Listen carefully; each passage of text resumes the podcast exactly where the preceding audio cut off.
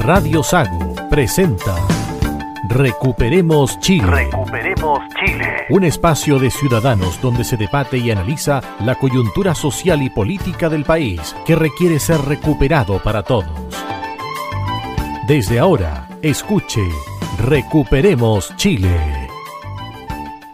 ¿Qué tal? Bienvenidos acá a Recuperemos eh, Chile. Estamos con los contertulios para el día de hoy. Hay equipo casi completo y tenemos a Roberto Correa, Adolfo Aliaga, también a Patricio Ampuero y Marcelo Alonso. Y un invitado también para el día de hoy de lujo. Y vamos a comenzar con Roberto para que se presente y también presente a nuestro invitado. Roberto. Recuperemos Chile desde la décima región y el norte de la región de los ríos. En estos momentos que el país está tan dividido eh, y tan polarizado, creo que un programa como el nuestro, que busca recuperar Chile, recuperar la sana convivencia entre los chilenos, eh, es importante escuchar aquí a nuestro invitado. Hola, buenas tardes a todos. Un agrado estar nuevamente en el programa y siguiendo con lo que está diciendo mi amigo contertulio Roberto, quiero hacer un comentario. Durante la semana hemos escuchado algunos mensajes que incitan a la violencia, a tomar algún tipo de acciones con algunas personas que no son del, del afín al que está diciendo los comentarios. Nosotros como contertulios de este programa Recuperemos Chile, queremos ser categóricos que nuestra intención es la unión del país. No llamamos ni fomentamos ningún llamado a la violencia. Marcelo Alonso. ¿Qué tal, estimados contertulios? ¿Cómo estamos para este nuevo capítulo de Recuperemos Chile? Y como decía recién Roberto, tenemos un invitado de honor, pues, el doctor Víctor Manuel González, un... Víctor Manuel Paredes. Hoffman. Hoffman, perdón. Médico, pediatra, muy de la zona, estudió en la Universidad de Chile y lo tenemos con nosotros para hablar un tema eh, que, que asusta a todos, la salud, pero ya lo vamos a desarrollar. Sí, y antes, Pato Puero, Pato. Hola, ¿qué tal? Bienven- Gracias una vez, una vez más por estar en este programa. A Marcelo, a Adolfo, Cristian, Roberto y nuestro invitado. Y otra vez, casi equipo completo, nos faltó uno. Sí. Adelante, don Víctor. Bueno, muchas gracias por la invitación, antes que nada, y espero de que pueda dar eh, respuesta a las dudas o las cosas que ustedes tengan en, en mente para poder, eh, dentro de lo posible, aclararlas o dejar en claro algunas cosas. Perfecto. Roberto, bueno, esta semana hubo novedades con respecto al tema de salud. Eh, se anunció una, eh, una especie de, de corte, ¿cierto? Un beneficio, mejor dicho, eh, a los cotizantes eh, de FONASA. ¿Esto eh, en qué va a repercutir, eh, Roberto? Pa- para que los auditores tengan una magnitud de lo que significa esta gratuidad en los copagos de FONASA C y D, eh, que son los estratos más altos dentro de los cotizantes de FONASA, el la magnitud de los copagos, 400 mil millones de pesos, pagan los cotizantes de FONASA C y D en el sector privado. Y 23 mil millones pagan los cotizantes de los CID en el sector público. Hay que aclarar que los mayores de 60 años ya estaban exentos del copago. Entonces, eh, el, el- el- el beneficio, digamos, o el gasto para el gobierno son 23 mil millones, porque los otros 400 mil van a seguir pagando el copago en el sector Ya, estaban en el, en el FONASA. estaban pagando en el sector privado. Doctor, ¿por qué tiene que recurrir la gente de FONASA al, doctor, al sector privado? Eh, bueno, la gente tiene dos opciones. Tiene dos opciones. Una, atenderse los sistemas de salud normal, o sea, ya sea en el SOSPAM, los, consultorios, el hospital, pero además, ¿no es cierto?, tiene la opción de ir libremente a alguna consulta privada con su bono que tiene un costo definido, ¿no es cierto?, de acuerdo a, cómo se lo hace FONASA, y entonces es atendido en el sistema privado. En el sistema público puede atenderse, vuelvo a repetir, dentro del CEFPAM, de los consultorios, o a nivel de los hospitales, en los consultorios que tiene el hospital, ya sea en, la parte general como en la parte de especialidades y también puede ir al hospital a atenderse en lo que es eh, la hospitalización. Pero ¿por qué los chilenos, yo en caso puntual, mi hijo los, le saqué un yeso ahí en el hospital de Puerto Montt, me pareció extraordinario, tuve una muy buena atención, pero ¿por qué recurre el los cotizantes de FONASA 6D al sector privado, estando gratis de aquí para adelante el sector público? Eh, van, van al sector privado por dos cosas. Yo diría que la primera es que eh, el sistema le permite ir donde un médico que le va a dedicar específicamente su atención en un horario determinado y le va a dar un tiempo que es mucho más amplio muchas veces al que se le da en los hospitales o en los consultorios. ¿Ese tiempo es el tiempo que demora la consulta? ¿A eso se refiere, doctor? Exacto. ¿Y de qué tiempo estamos hablando? ¿Cuánto tiempo es lo que se le debería dedicar a un paciente? Generalmente se debiera dedicar cuatro pacientes por hora, pero en muchos en muchos sentidos a, veces se, atiende seis pacientes por hora, diez minutos por paciente. En el servicio público. En el servicio público. En el servicio privado, como en el caso mío, yo les dedico 20 minutos a cada paciente. Y si es necesario que le dedique más tiempo, le dedico más tiempo. Pero ese es el tiempo que, la diferencia que hay entre yo me atiendo en el sistema privado o me atiendo en el sistema público. ¿Y por qué eh, cree usted que el gobierno va a gastar recursos públicos en llevar a copago cero el grupo C y D cuando entiendo que son los grupos que tienen mayores ingresos? Claro, son los grupos que tienen mayores ingresos, pero a su vez eso va a recargar el sistema de los hospitales no solamente con más gente, porque el, obviamente si voy a pagar cero y me voy a hospitalizar en el hospital, y voy a tener un copago cero por, mis, por las actividades que el hospital haga, eso significa un mayor gasto para el hospital. Por lo tanto, lo que significa para el sistema público es un recargo en cuanto a su gasto general. Y eso de alguna manera tiene que salir de alguna parte. Y una de esas partes son los impuestos. O sea, indirectamente de alguna parte va a tener que haber un recargo de impuestos ese monto mayor de gasto, Roberto, tú decías que son más o menos 23 mil millones de pesos. claro, eso, eso, eso es lo que el año 2021 pagaron en copago al sistema público versus 400 mil millones que pagaron los chilenos de su bolsillo, CID, al sistema privado. O sea, estamos hablando de un 5%. 94,5% de los de las platas que ingresaron a FONASA por copago de los pacientes fueron en atenciones del sector privado. O sea, no, es mucho el ahorro que, el, ahorro que se va a generar el, el, eh, FONASA con esto. Ahora hay que hacer una acotación. El copago cero es solo para atenciones en el servicio público, de los 6D. Correcto. Ah, doctor, entonces una persona que, que quiere hacer uso de esto está obligado a ir al, sistema público. No puede hacer copago cero en una clínica privada con el bono 6D. No, pero en este instante tampoco es un gran desembolso el que hacen las personas que van al sector eh, privado. Porque eso, el, el, copago que ellos tienen, dependiendo del grupo que tienen, un 75 un, un 50% en el grupo 6D, y en el otro hacen un mínimo de, de una consulta que en el caso mío está estipulado en 16.500 pesos, eh, el copago que ellos hacen es un copago diferenciado que a lo sumo le va a costar 5 o 6 mil pesos.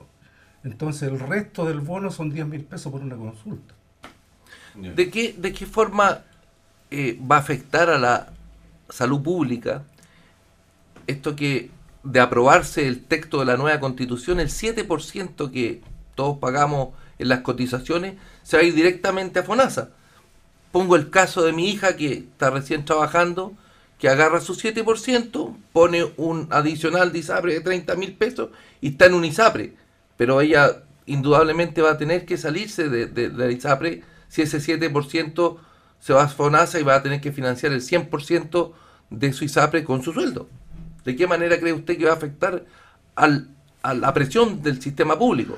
Indudable que eso va a afectar, porque resulta de que la gente que en este instante está en un ISAPRE, viendo esta posibilidad de que a mí me van a atender con un copago cero, me voy a ir donde me sea más barato, sobre todo en la situación que estamos viviendo desde el punto de vista financiero. En el, Con una en- en inflación el- sobre el 10%. Exactamente, entonces eso va a significar un atochamiento de los, de, de los servicios, ya sea en, en la, que ya están recargados en este instante en los hospitales y en, en los, en los spam y en, la- en la- en las otras consultas. Doctor, doctor, acá.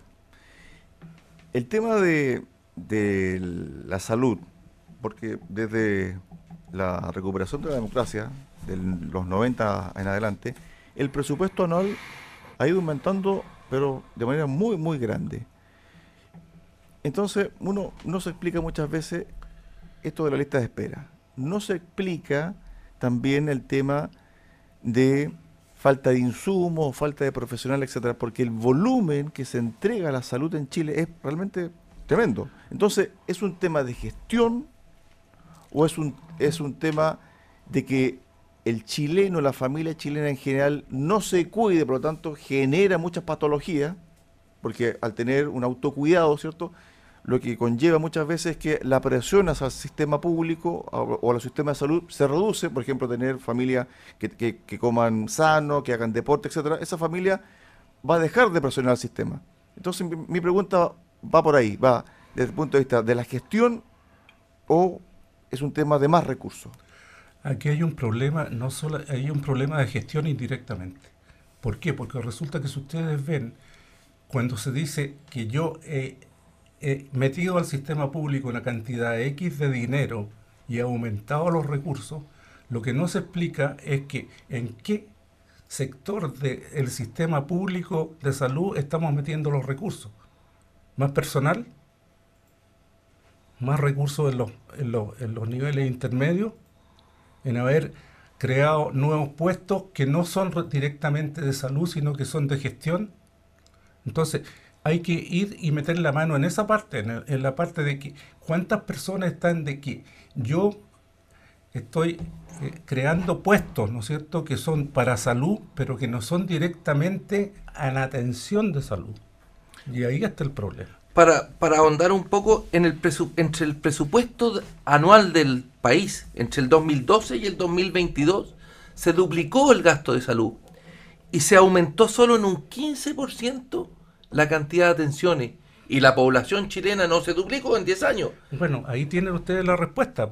O sea, no se aumentó los recursos directos a la dación de salud, sino que a la gestión de salud, que no es lo mismo. Otro dato, los pabellones, esto a nivel nacional, no conozco el detalle de Puerto Montt, los pabellones de cirugía, entre las 8 y las 5 de la tarde se ocupan por los doctores. Y solo están ocupados un 53% del tiempo. Entonces uno pregunta, bueno, ¿y qué pasa con el otro 47? Y la otra pregunta, ¿qué pasa después de las 5 de la tarde? ¿Quedan desubicados esos pabellones? Hasta el otro día. Bueno, ¿Cómo, cómo es la contratación de los doctores para el uso de esos pabellones? Hasta el otro día, si es día hábil, porque si es día viernes, hasta el lunes. Bueno, el problema, el problema grave está en los contratos seguramente, porque no todas las personas tienen 44 horas de contrato. Yo tengo la opción, de acuerdo a lo que me da y me ofrece el sistema, a contratarme por 44 horas, por 24, 24 horas más, la, más, o sea, 33 horas más urgencia, por 11 horas también. Entonces, son horarios Tramo. parciales. Entonces, hay personas que van a estar disponibles en ese horario, pero hay otras que no van a estar disponibles. Igual puede suceder con los anestesistas, que no están con ve- 24 horas de contrato. Entonces, yo puedo tener un, un- un cirujano, pero si no tengo un anestesista o no tengo el personal al, al lado, no puedo operar. Siguiendo con su, con su comentario, doctor, referente a la construcción del nuevo hospital en Puerto Varas, que es algo muy anhelado por, por mucha gente, porque en general cuando hay problemas de salud, toda la gente cuando le preguntan dicen que falta un hospital. La gente asocia mejorar la salud con un hospital nuevo. ¿Usted cree que es una buena medida o la mejor medida? Estamos de acuerdo que construir un hospital siempre es bueno, pero los recursos que se van a gastar en ese hospital fueron los mejores en hacer un hospital a 17 kilómetros del Hospital Regional de Puerto Montt? Yo creo que el problema ahí está en hacer una mejor gestión, por una sola razón. Si va a estar a 17 kilómetros del centro de atención y ese centro, eh, e- esa población que se va a atender está a 20 kilómetros de Puerto Montt que tiene un hospital, es mejor mejorar la gestión que estar gastan- haciendo un gasto extra en algo que va a diversificar la atención. Ahora, explicando un poco eso, ¿por qué no existe un centro de atención de cáncer en este instante? ¿Por qué no existe un centro de operaciones, de operaciones cardiológicas, etcétera, etcétera? Porque de- se trata de utilizar los recursos de tal manera que estén centrados en una sola parte en vez de estar diversificando en varias partes. Eh, doctor, a ver, eh, un, un punto ahí. eh, la Fundación López Pérez ya Ahora, tiene, ahora. Tiene, un, tiene un terreno en Sí. Puerto Montt que le fue cedido y me imagino que va a comenzar ya el tema de su construcción el próximo año. Sí, pero eso no estaba antes. No, por supuesto. Ahora, el tema de la propuesta sobre salud, ¿usted lo dejó conforme? ¿Le gusta la idea?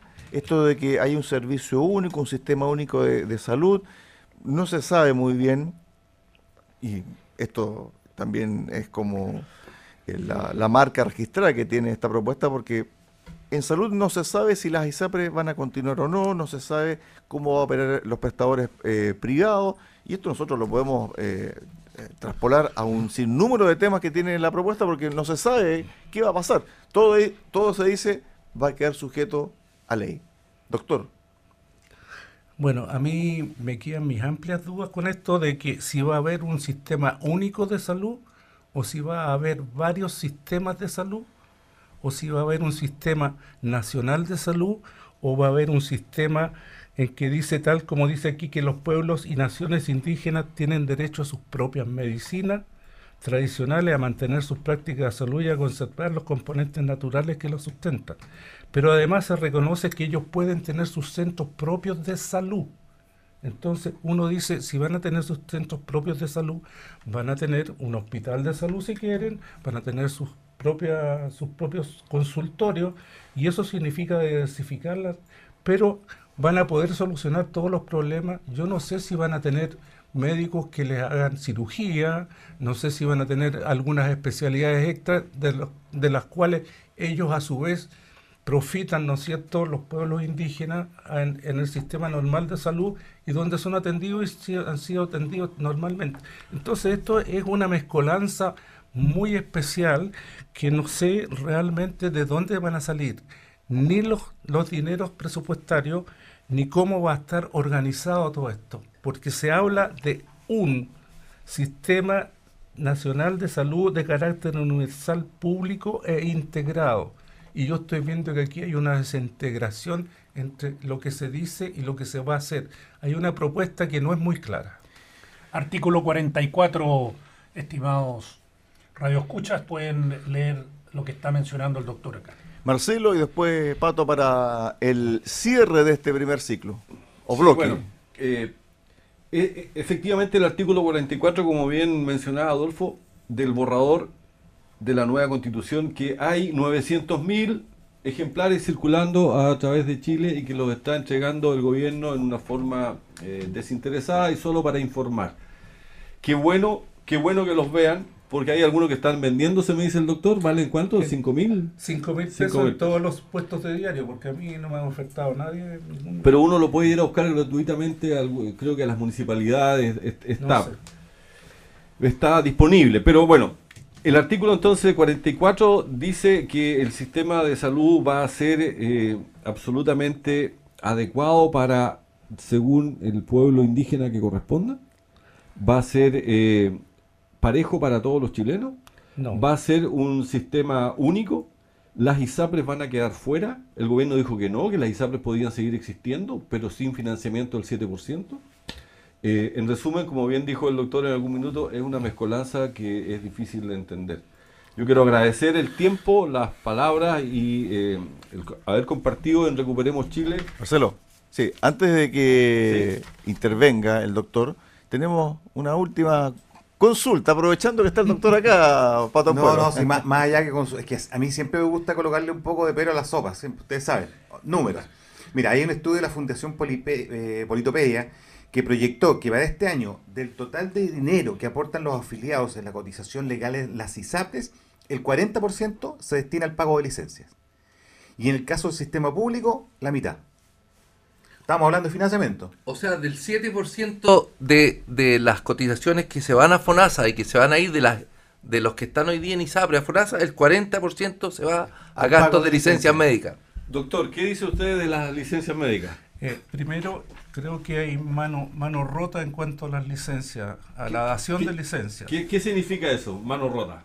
Hay, hay, primero hay, hay médicos que no cumplen a lo mejor, ¿no es cierto? No quiero nombrar a nadie, pero en forma genérica digo que hay médicos que no cumplen éticamente con la dación de la licencia. Son muy suaves para hablar. Sabemos a través de la tele que ha- han hecho estudios y investigaciones que hay médicos que se dedican a dar licencia sin examinar. En Santiago en la tele salió claramente un médico que decía, ¿por qué quiere usted la licencia? Es que necesita... Eh, Hay un mercado y les pagan. Y, la gente está opcionalmente pagando eso. ¿ya? Entonces resulta que esas personas están siendo investigadas en este instante. Yo les voy a contar una anécdota para que ustedes se den cuenta que esta cosa no es de ahora, es de siempre. Y depende mucho de la ética del médico. Un compañero mío que estuvo en la zona rural, cuando fue general de zona, eh, llegó una persona cuando recién estaba empezando a, a funcionar como médico y le dijo, doctor, necesito una licencia. Muy bien. ¿Y para qué? Porque tengo que hacer un trabajito por fuera, entonces necesito la licencia para poder estar libre y hacer el trabajito. Entonces fue donde el director, que era un, caballero de años ya y tenía, era zorro viejo, y le dijo, eh, pasar. A ver, hijo, ¿tú quieres una licencia? Sí, sí, sí. Dijo, ¿y para qué la quieres? Es que yo tengo que hacer un trabajo y le explicó toda la cosa. Muy bien, pues le dijo, no hay problema. El primer día cuesta 500 pesos, el segundo día cuesta 1000, el tercero cuesta 5000, el cuarto cuesta 10000, el otro cuesta 50000. ¿Cuántos días quieres? Así no. Entonces no te vas, pues, le dijo. Así es la cosa. Adolfo, ¿Esos médicos ya eh, están escaseando? Eh, no, todavía hay médicos. Se sabe que hay médicos que lo hacen así. Adolfo, ahora sí, la última Sí. para cerrar el primer A bloque ver. de Recuperemos Chile. El- las ISAPRES han mencionado que si esta política sigue en adelante, ellos se van a ver complicados en poder mantener las prestaciones a sus afiliados. Mucha gente cree que no, que las ISAPRES ganan mucha plata. Las ISAPRES efectivamente en volumen ganan mucho dinero, pero por afiliado lo que ganan es muy poco. Y como muestra de un botón, la Clínica Alemana de Santiago, ustedes saben, es un centro de salud muy importante, sacó un comunicado a sus afiliados de las ISAPRES Nueva Más Vida e ISAPRE con Salud, que dicen que las prestaciones en la clínica las van a tener que pagar en forma directa y después ir a reembolsar esa plata directamente al ISAPRE. ¿Por qué lo está haciendo la Clínica Alemana? Bueno, seguramente porque las ISAPRE están con atraso en los pagos y ya no están cumpliendo con sus obligaciones. ¿Por qué no están cumpliendo por sus obligaciones? Porque seguramente se les está haciendo difícil poder hacerlo de acuerdo a lo que está pasando actualmente. Yo no tendría ningún problema en que el servicio de salud en Chile sea único, siempre y cuando dé un buen servicio y atienda oportuna, adecuada y correctamente a todos los chilenos. Pero hace poco leí unas cifras que decían que la lista de espera en el último año ha aumentado un 11%. Y eso, agreguémosle que los días de espera, o sea, una es la cantidad de gente que está en la espera, que eso aumentó un 11%, y además que los días de espera ya van en 286 días, o sea, casi un año. Me parece que no corresponde En promedio. en promedio. Estamos hablando promedio, claro, porque una cirugía más específica puede esperar, esperar dos años o tres años perfectamente. Con ese sistema de salud yo no quiero que mi pueblo, mi país, lo tenga presente para el futuro. Por eso creo que hay que darle una vuelta y estudiar bien este, este borrador de, nueva constitución, porque aquí hay eh, gato encerrado. Bien, queremos eh, agradecer eh, al doctor. Le dejamos un par de segundos, doctor, para que usted entregue su mensaje, también algún tipo de postura en relación a esta propuesta constitucional sobre salud, doctor.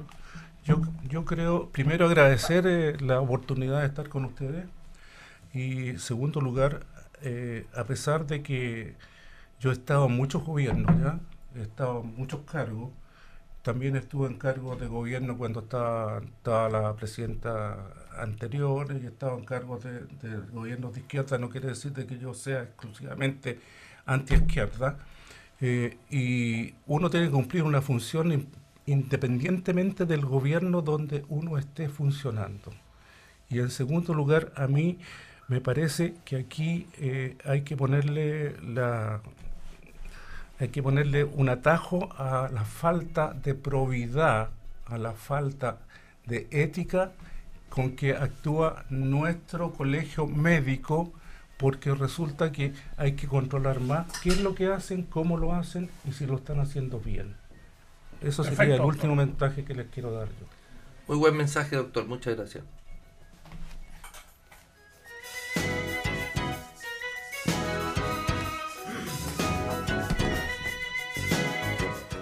Pausa, pausa en eh, Recuperemos eh, Chile y volvemos con el segundo bloque recargado. Tenemos un montón de temas para analizar, para comentar. Ha sido una semana muy nutrida también en lo noticioso, también en la macro zona sur. Ayer, por ejemplo, hubo una intentona de una toma de fondo acá, cerquita de nosotros, en Frutillar. También más de 5.000 hectáreas también tomadas allá en la macro zona sur, especialmente en la Araucanía.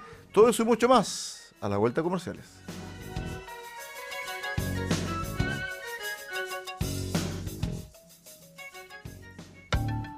Los ciudadanos quieren recuperar el país. Súmate a Recuperemos Chile. Recuperemos Chile. Un espacio de debate y análisis para retomar el país de todos. Este domingo desde las 12 horas, Recuperemos Chile, el valor de las ideas.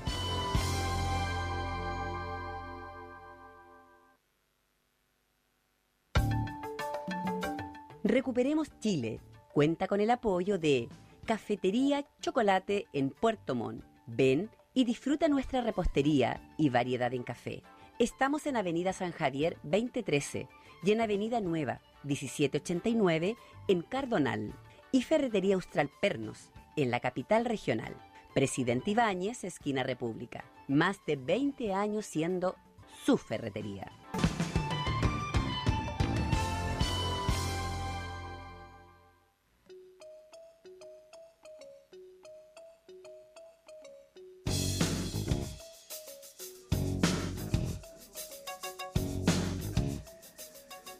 Estamos ya de regreso acá en eh, Recuperemos eh, Chile para tratar temas de contingencia.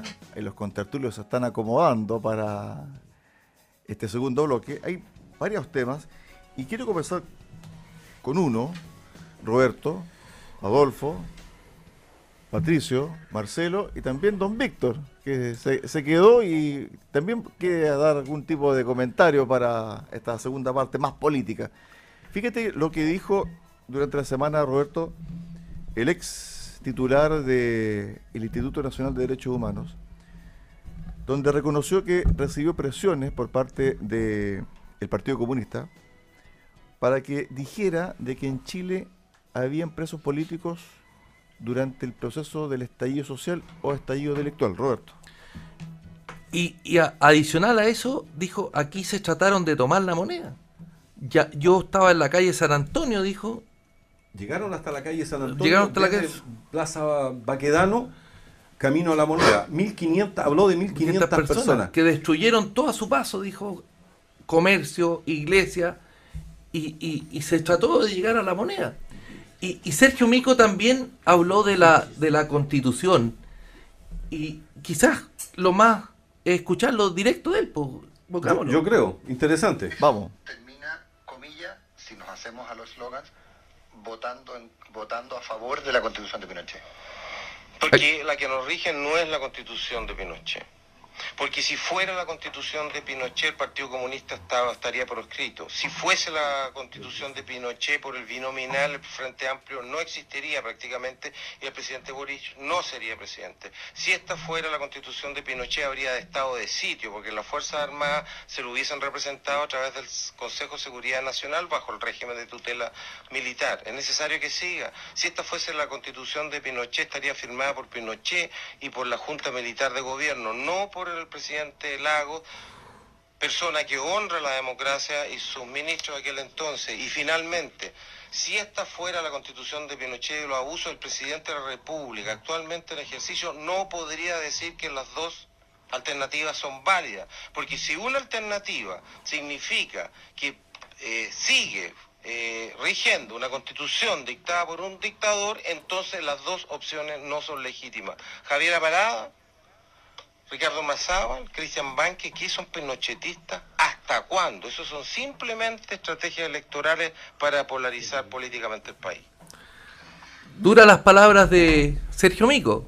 Clara, parece, sí, ah. parece, eh, parece otra persona. Yo me, me- me acuerdo de él cuando tenía entrevistas y salía en la televisión con, con altos oficiales de carabineros, en una posición muy dura, mu- muy, muy anti lo establecido. Y, ahora veo que, que estaba presionado, que, que lo obligaron a decir las cosas. Mm, Es una novedad fuerte para mí.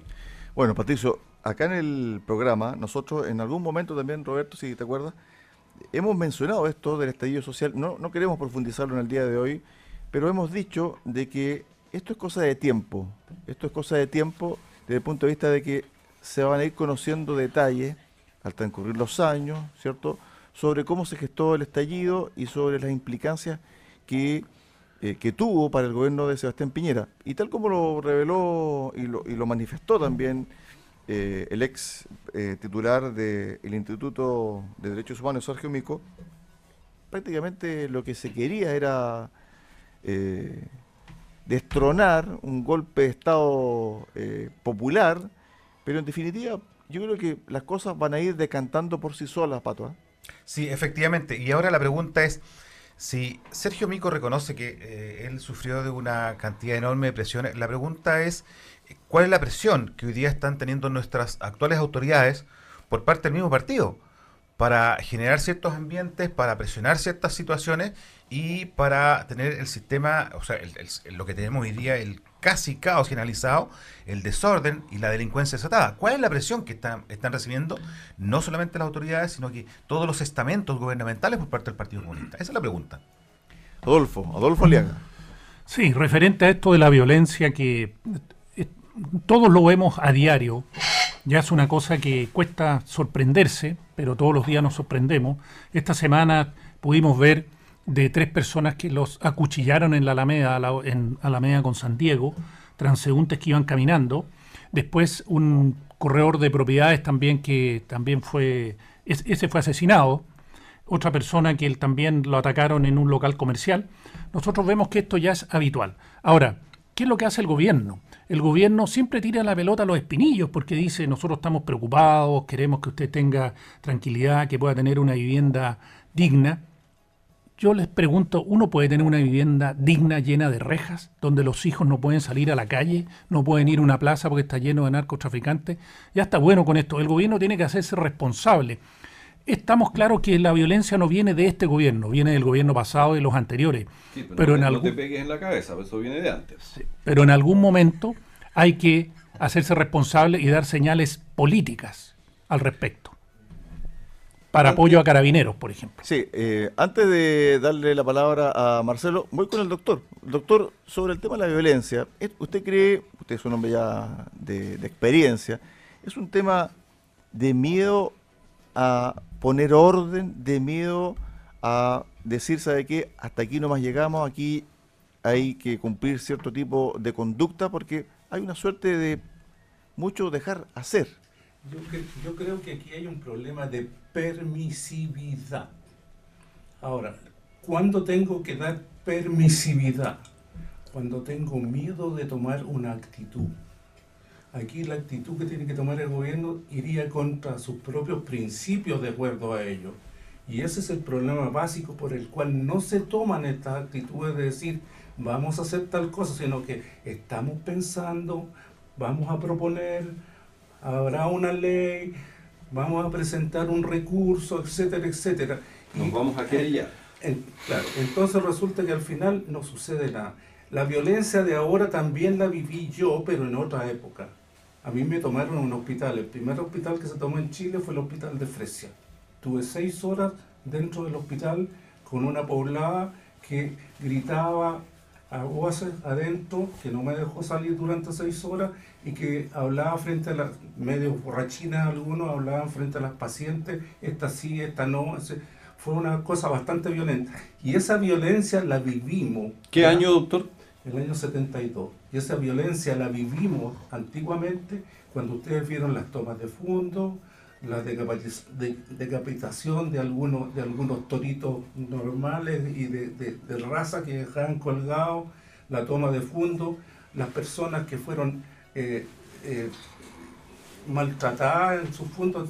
También hubo un problema de violencia que no fue sofocada en ese instante y en qué terminó en lo que todos saben. Marcelo. Bueno, eso de la toma de fondo es un tema bastante cálido ahora, porque aquí cerquita, en Fresia, no, Frutillar, Frutillar. Frutillar, ayer Quilanto. hubo, en Quilanto sí, hubo una toma que, que entiendo que fue ya recuperado, desalojado, Sí. y eh, en Angol hubo siete predios de forestales que fueron tomados en el día de ayer, así que en ese tema eh, suma, suma y sigue. Pero quisiera hacer un comentario respecto a lo que nuestro contertulio Adolfo Aliaga hizo hace un poco respecto a la violencia y los asaltos con resultado de muerte de tres personas en el sector de la Alameda en Santiago.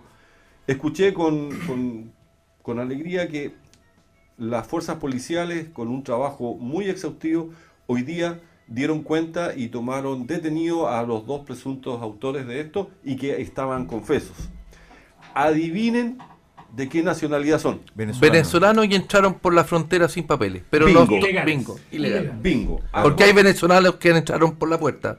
venezolanos entraron en forma ilegal por Colchane, según reconocieron ellos dos. Bueno, el O sea, alcalde de Colchane, el otro día lo entrevistaron en un diario del norte, dijo que la frontera del norte estaba controlada por el tren de Aragua. de Aragua. Sí, y además también, para cerrar un poco el tema de la violencia, durante la semana, además de estos dos detenidos, y confeso, la PDI en Santiago capturó a un homicida que también había atacado con robo con violencia a otras víctimas en el sector céntrico de Santiago, también venezolano, había ingresado de manera ilegal al país. Entonces, yo creo que uno tampoco quiere, quiere con esto marcar, crucificar, ¿cierto?, a determinada persona por su nacionalidad.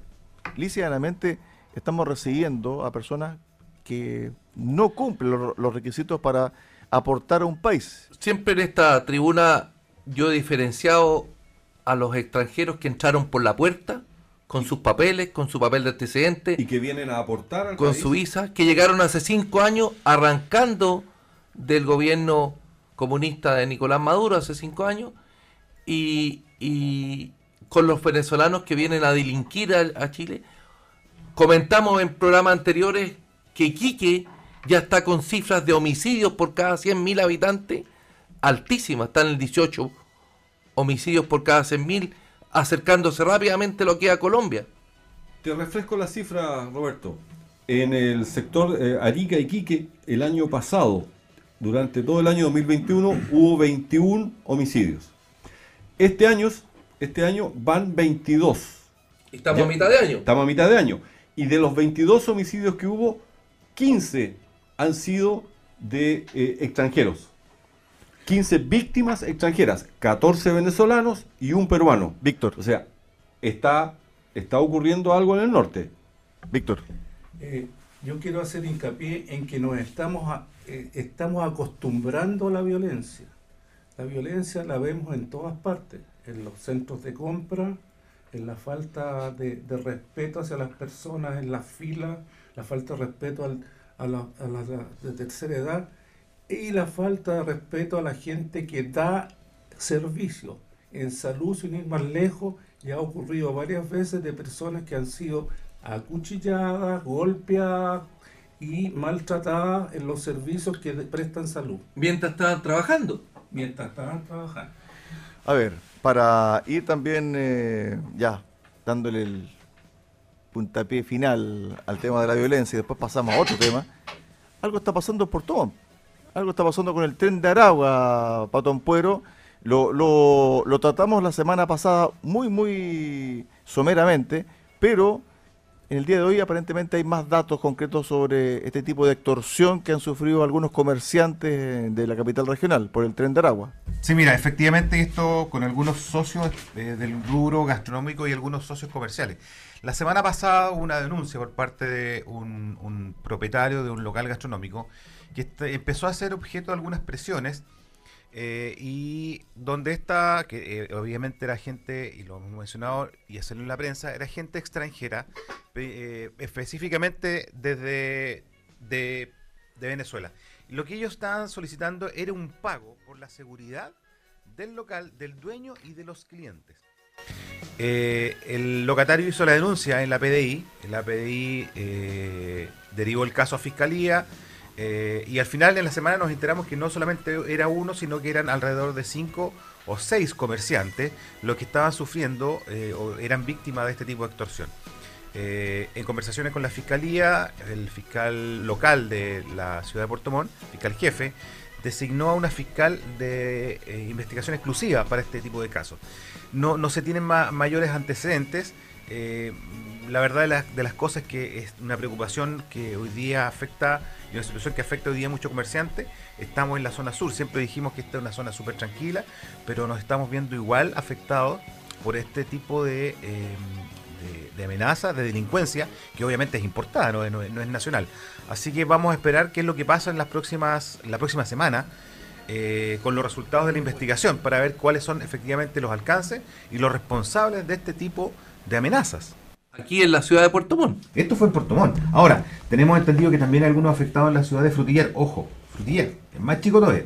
Así que, como te decía, hay una, una investigación por parte de PDI. Fiscalía designó fiscal de, de investigación exclusiva.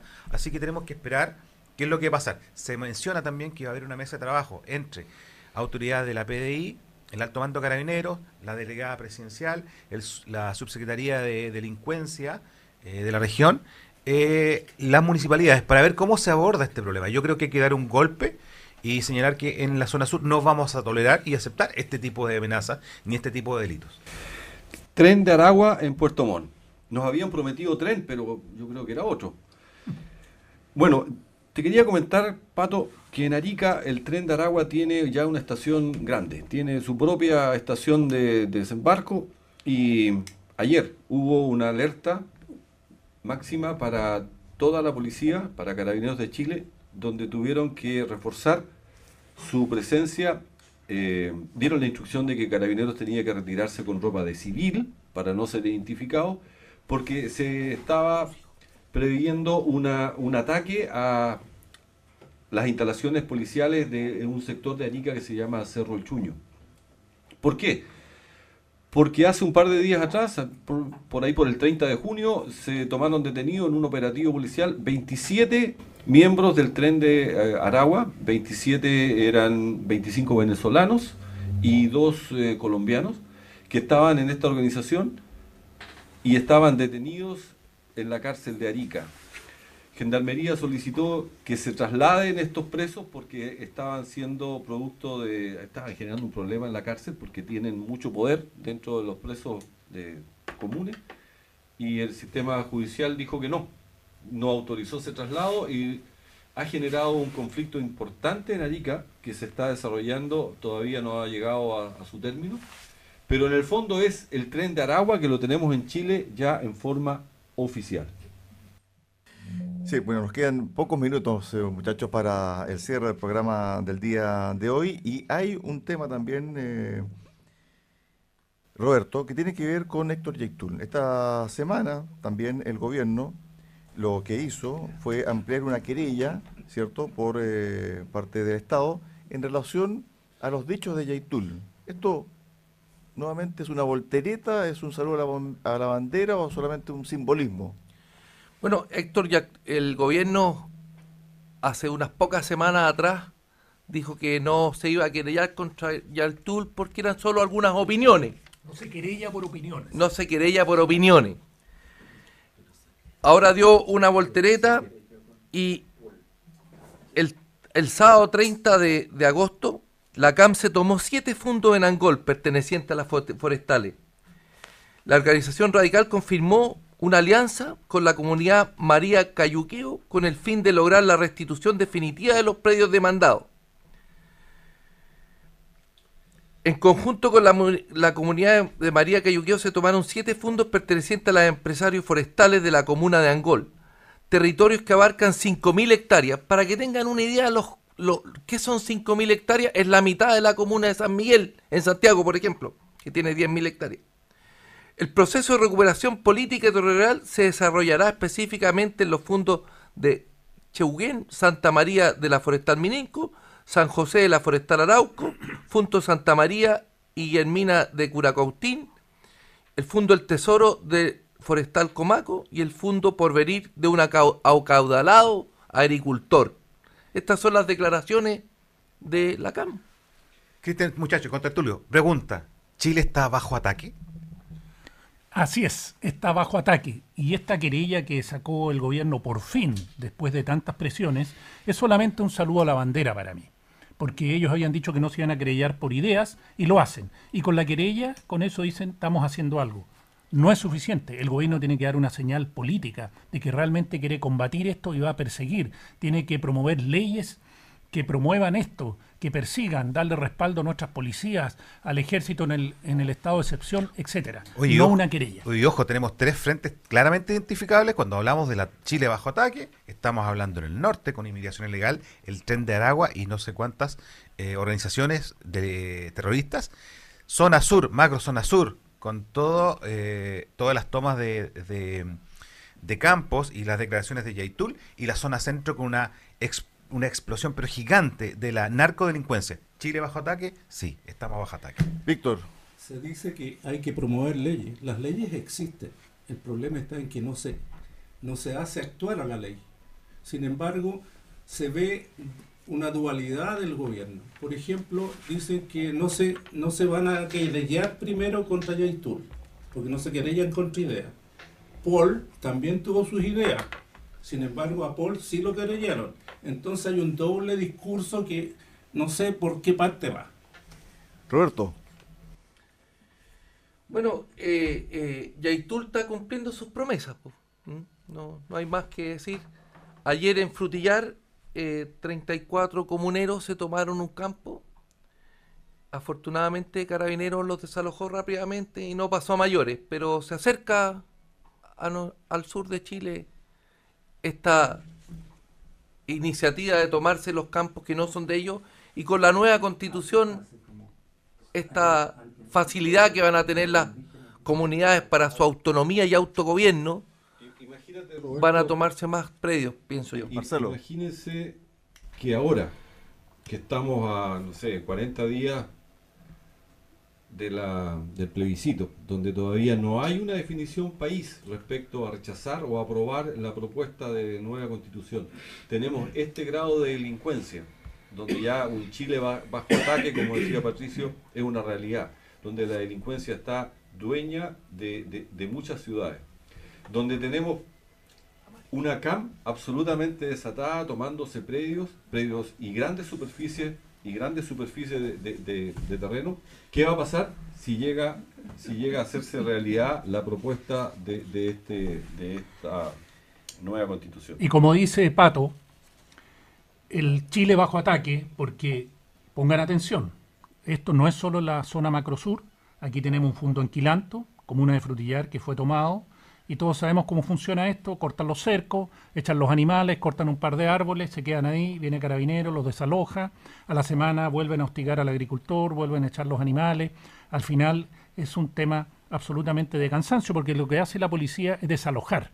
Aquí nunca hay detenidos, no sé todo, no, la cosa no llega más allá.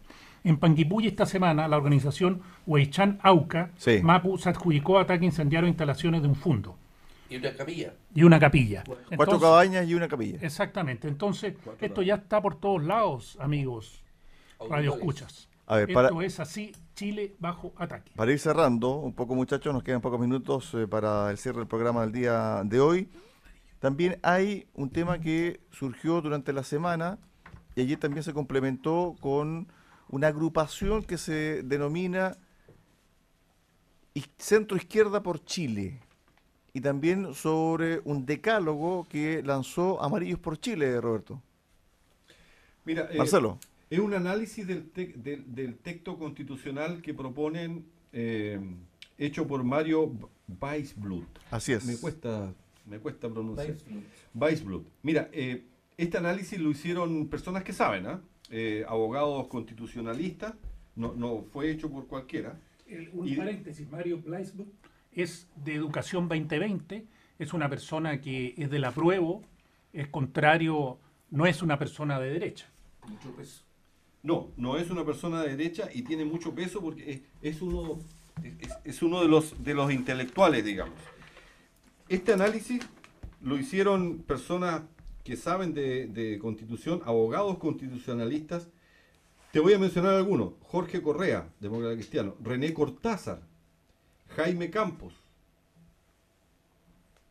Y eh, Sarko. Ellos detectan cinco problemas que son estructurales en el borrador y que yo te los quiero mencionar, Roberto. Ellos detectan, de- dan un detalle interesante de cada uno de ellos. Por ejemplo, detectan un, un sistema político que va a ser un problema. Detectan otro, otro problema en el concepto de plurinacionalidad. Otro, eh, tercero, inhibición del desarrollo económico. Cuarto, poder judicial. Y sus su- 12 sistemas, y, y su idea de, de, de crear 12 sistemas jurídicos. 12, si- 12 sistemas jurídicos, imagínate. Y quinto, una descentralización absolutamente desmembradora de nuestro Chile. Eh, Mario Weisbrot eh, dice que es como el Transantiago, que parte bien, pero termina como ya sabemos. Para ser preciso, el Transantiago comenzó con una locura. Después se fue ordenando. ¿Se acuerdan o no? Así que fue instalado de, un día para otro. sonaba bonito, eh, tuvimos a Zamorano haciendo propaganda, acuérdate. Termina como final de cumpleaños. Ahí Exactamente. Muchachos, nos quedan, a ver, eh, un minuto. Roberto, para el cierre, algunas consideraciones. No. La- una vez más, el futuro de Chile no lo decide este borrador de la convención, lo decide cada chileno el 4 de septiembre en, la, en el silencio de su voto en la urna. Y espero que En la Cámara Secreta. en la Cámara Secreta. Así es. Estimados, infórmese, escuche, Lea. lea, reflexione. El futuro de nuestra patria está en manos de cada uno de nosotros. Vaya a votar y vote bien. Me sumo a lo, a lo- a lo expresado por Roberto y por Adolfo, pero además atento un poco a lo que pasa esta semana, especialmente con el mundo comercial y gastronómico en Puerto Montt, qué novedades tenemos de fiscalía.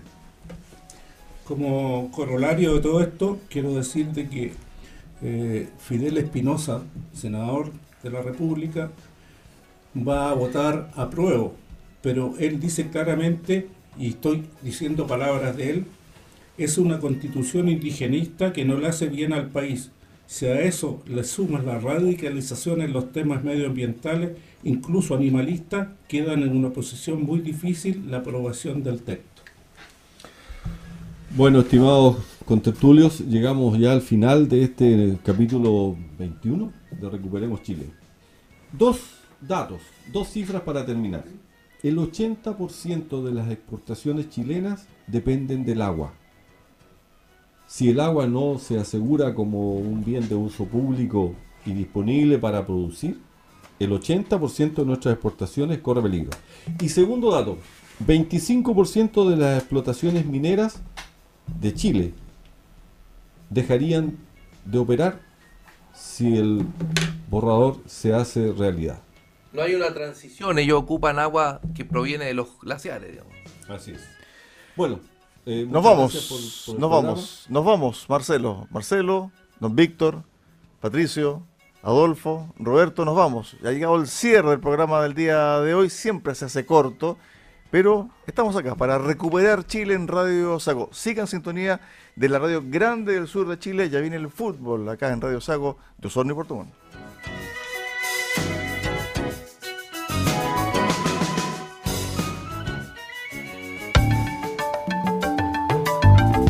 Radio Sago presentó Recuperemos Chile. Recuperemos Chile. Una hora de debate y análisis sobre el presente y futuro del país que los ciudadanos quieren recuperar. Recuperemos Chile. Vuelve el próximo domingo acá en Radio Sago.